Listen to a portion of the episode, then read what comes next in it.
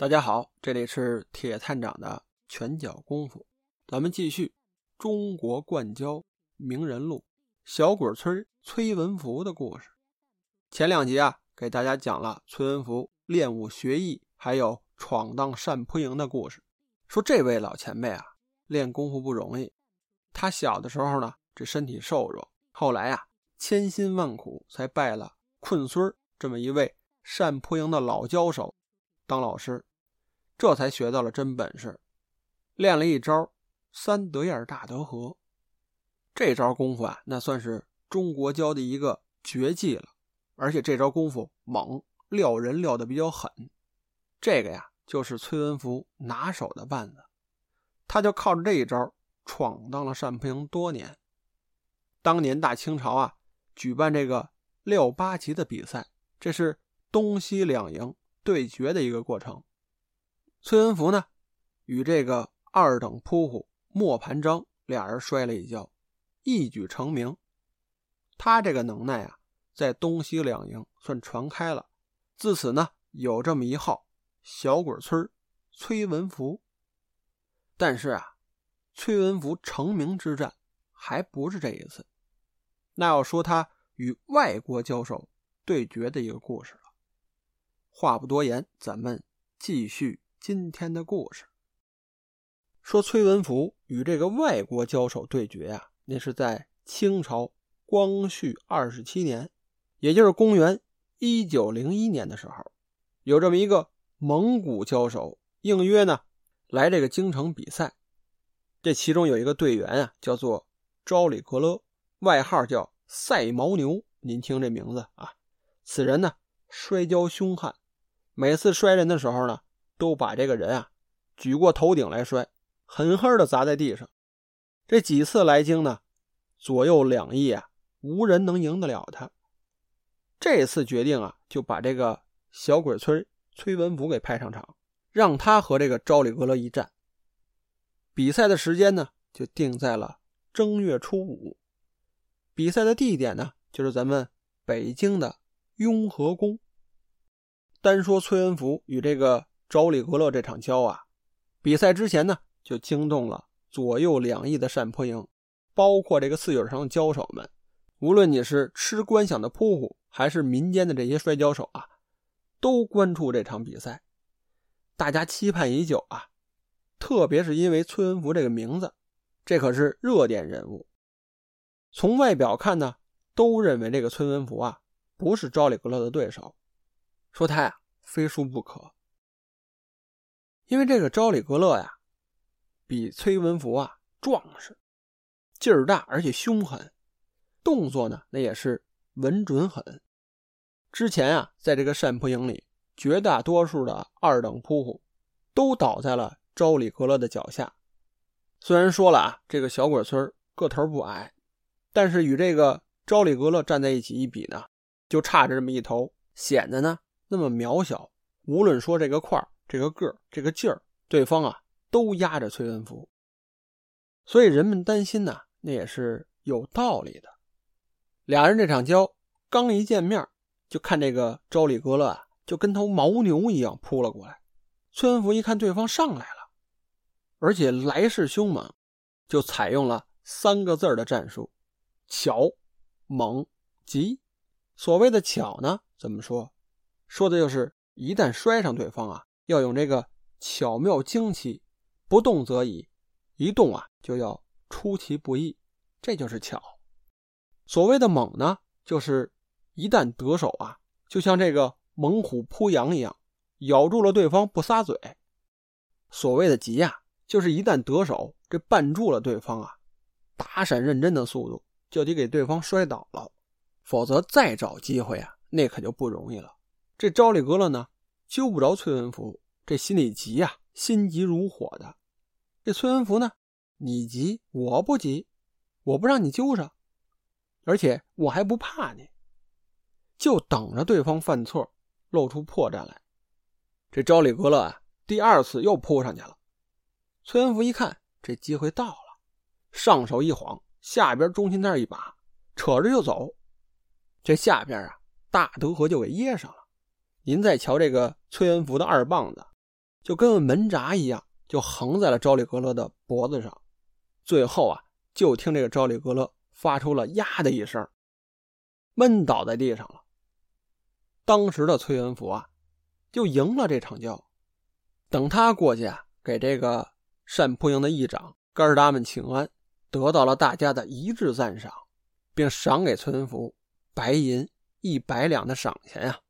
等到这个对手昭里格勒缓过劲儿来的时候啊，见到这个崔文福也说了：“说你这个德赫勒呀，使得厉害，使得巧。”这崔文福呢，跟人家也客气客气，拍拍肩膀说了：“说你这个也挺棒，你呀也是把好手，咱们来日再聚。”这一场跤摔下来，欢天喜地的，不仅是单扑营啊，连这个四九城都轰动了。那崔文福小鬼村的名号。震动了整个北京城。这家里面呢，也为他庆祝。崔老爷子特意的在家里头大排宴宴，把这个家人啊、朋友啊全都给聚过来了。这全家上下呢，欢天喜地的，特别特别的热闹。但只有这个崔文福啊，坐在一边，显得闷闷不乐的，一声也不吭。这崔老爷子过去就问了，说：“这全家呀，都为你高兴。”怎么你一人坐这不说话呢？一语不发的，难道说有心事不成吗？这崔文福说了：“说您老啊，知道您儿子这本事，今天的荣光啊，那都是我恩师日夜操劳给我练出来的，是他帮我洗刷了耻辱。当年呢，甘当我的教把子，才培养我这一身功夫。说今日啊，我得了荣誉，也算光宗耀祖，光耀门楣了。”说：“我怎么能不想到我师傅他老人家呢？”这一番话呀，说到崔老爷子也跟着一块落泪。父子俩人一合计，说：“这样，咱们找一天好日子，挑个良辰吉日，把你师傅他老人家困村啊给请到家里面。另外呢，再把你杨有德、杨七叔和之前摔跤的这些朋友们聚过来，大家在这个家里面好好的热闹热闹。这一天呢。”崔文福啊，穿的干干净净的，把这个师傅请过来，家里头高朋满座，他就让这个师傅啊坐到上首位，当时啊就跪在了困孙的面前，说了：“说师傅啊，徒弟这一世的荣耀都是您给的，请师傅再受徒弟一拜。”说完了就叩头。这困孙呢，马上就把崔文福啊给扶起来了，拍着肩膀说：“说你呀。”我的好徒弟啊，我呢是前浪，你们这些后浪啊，把师傅啊都给催老了。今后啊，你要得意压众，以教会友，这个也是当师傅对你的最大的嘱托了。这崔文福啊，当场被感动的哗哗的落泪啊。当然啊，他也记住了师傅这番话，从此以后还是早五更的功夫，从没有一天落下的。为的呀，就是把自己的功夫长起来，得意压众，以交会友嘛。说后来崔文福的功夫啊，在这个单扑营里，那也是有手绝活的。很多人在他面前那都是白给，上来就给你摔呢。说他这功夫好到什么程度？哎，有这么一个小故事跟您说说。据说呀，这个小鬼村崔文福啊，他这胳膊够挡脸的。这怎么回事呢？之前讲了啊，崔文福练功夫有一招推子跑推说这功夫怎么练呢？他是在一个长约八十米的斜坡上，以这个骑马蹲裆式，一步一步的从这个坡底下跑到坡上面，而且这手上一手一个推子，上去八十米，下来八十米，这一天呀跑三趟。从没有间断过，就这样磨练自己的功夫。他这胳膊呀，让力量给催的又粗又硬的。说这胳膊粗到什么地步？举起来以后啊，能把自己的脸给挡住了。您想吧，就这胳膊的维度，它有多粗实？有这么一天呢，崔文福到这个闹市口，也就是现在北京火车站的北面，在一家茶馆里喝茶。来了这么一帮地痞流氓，跑这捣乱闹事儿来了。这崔文福呢，路见不平，拔刀相助。他就坐在这个板凳上，把自己这个胳膊呀亮出来了，攥紧拳头，就给这桌子呀咣当来这么一下。没想到一个木质的大圆桌，就让崔文福啊一下给砸散了架了。这帮地痞流氓一看啊，这吓得屁滚尿流的，马上往外跑，嘴里还说了：“说这位爷胳膊能挡脸。”这就是崔文福啊当时留下的一段趣谈，也就是崔文福的所有故事了。小鬼村崔文福的故事啊，上中下三章给大家。讲全了。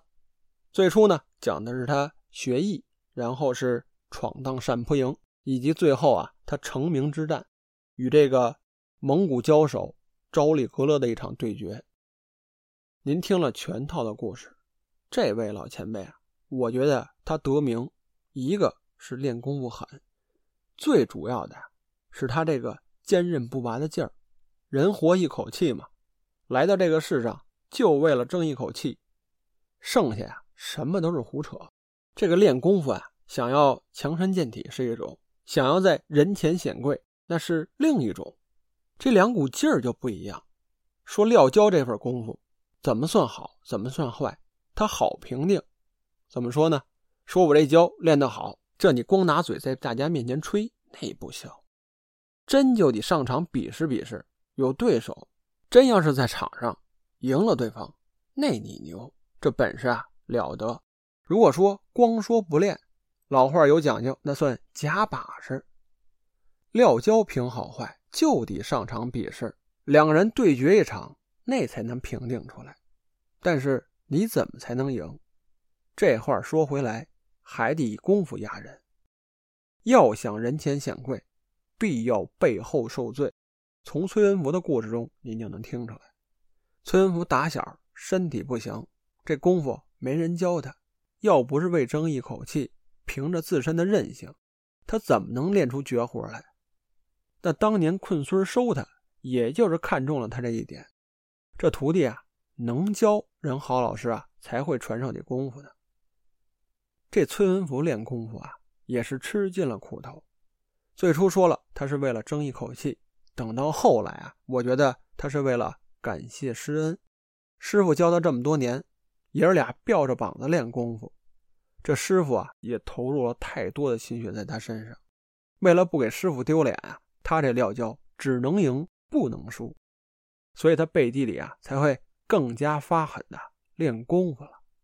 这也是之前给大家讲的“功夫”这俩字的正根。这故事啊给大家都讲完了。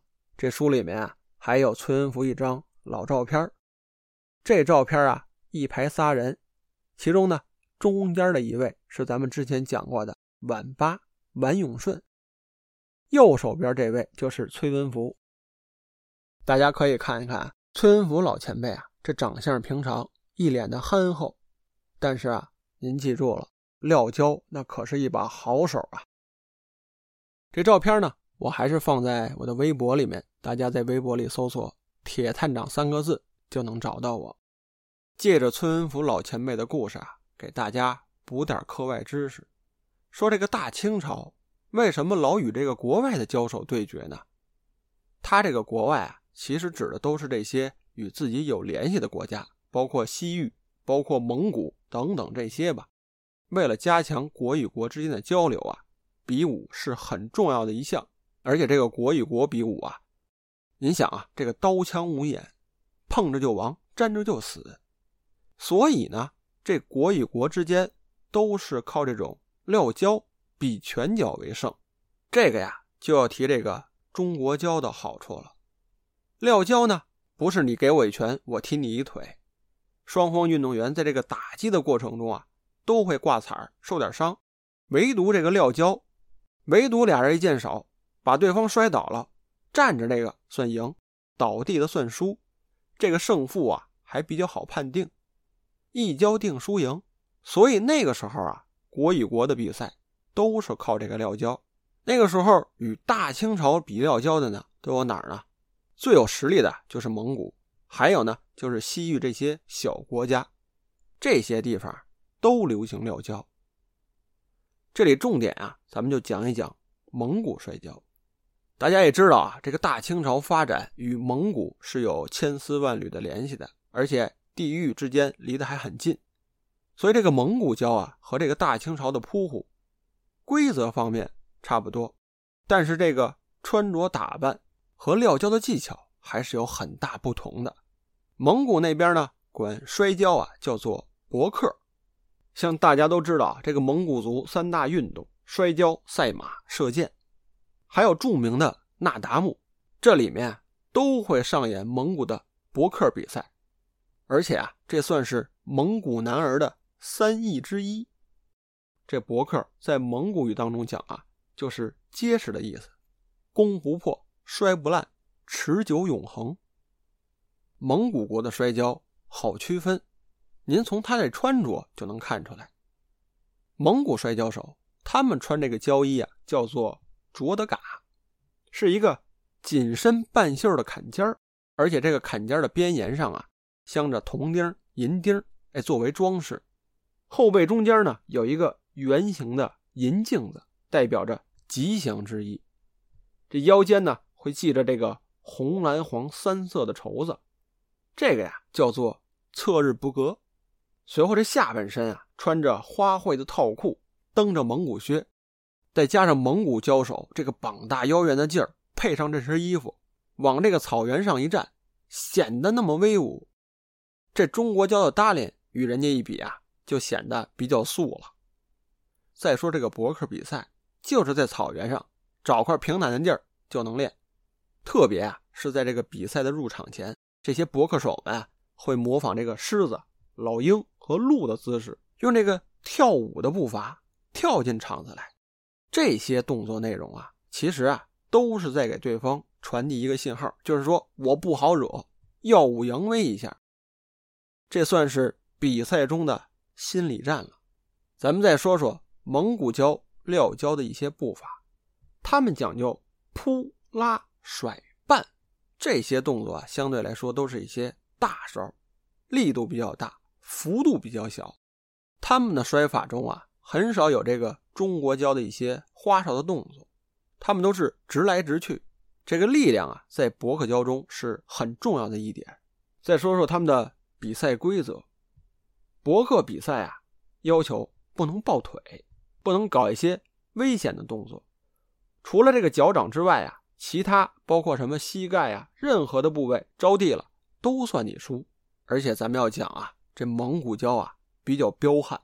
它不分等级，不分胖瘦，不分年龄大小，只要你想上场，只要你想在草原上撂跤，穿上这身衣服上场就完了，一跤定输赢。这个够不够强悍？我不知道在座的听众啊，有哪位赶上过蒙古的那达慕比赛？那个场面，那个彪悍的劲儿，特别是这些博克手们啊，一出场跳着舞步。雄风展现呀，就冲到了这个场中央，一对一对就摔起来了。那看着给人相当的一个震撼。特别是看比赛的时候，你能离着倍儿近，几乎这两个人摔就在你面前一两米的距离，你看着那个肌肉的线条，看着双方比劲发绊的那种感觉，那个只有你亲临现场，你才能真正的感受到力量与搏击之美。特别是这个蒙古跤啊。俩人比赛之后，赢交的这位啊，还不是马上就下去，他要在这个胶场上耀武扬威的跳一段战舞。这个舞蹈可精彩，那跳起这段舞来，金刀铁马的，耀武扬威的劲儿，特别的好看，特别能展现这个博克手的雄风啊！您再看这个场下人欢呼鼓舞，把这个最热烈的掌声都要献给这位赢了的交手。我呢，玩交这么多年。还真没遇到过蒙古对手，希望吧，希望有机会和他们碰一碰，也感受一下这个蒙古博克手的能耐。因此推荐大家呀，赶上这个时候一定要去内蒙看一看这个那达慕的比赛。当然啊，人这个比赛可不是随时都有的，那是一个节日庆典，您要算计好时间再去前往。这个呀，借此机会给大家普及点小知识。而且咱们中国灌胶名人录，不光是只有北京城这些交手，其他地区包括一些蒙古族的交手，咱们都会介绍到。大家慢慢来，等好吧您。那我们的故事呢，就到这里，下回见。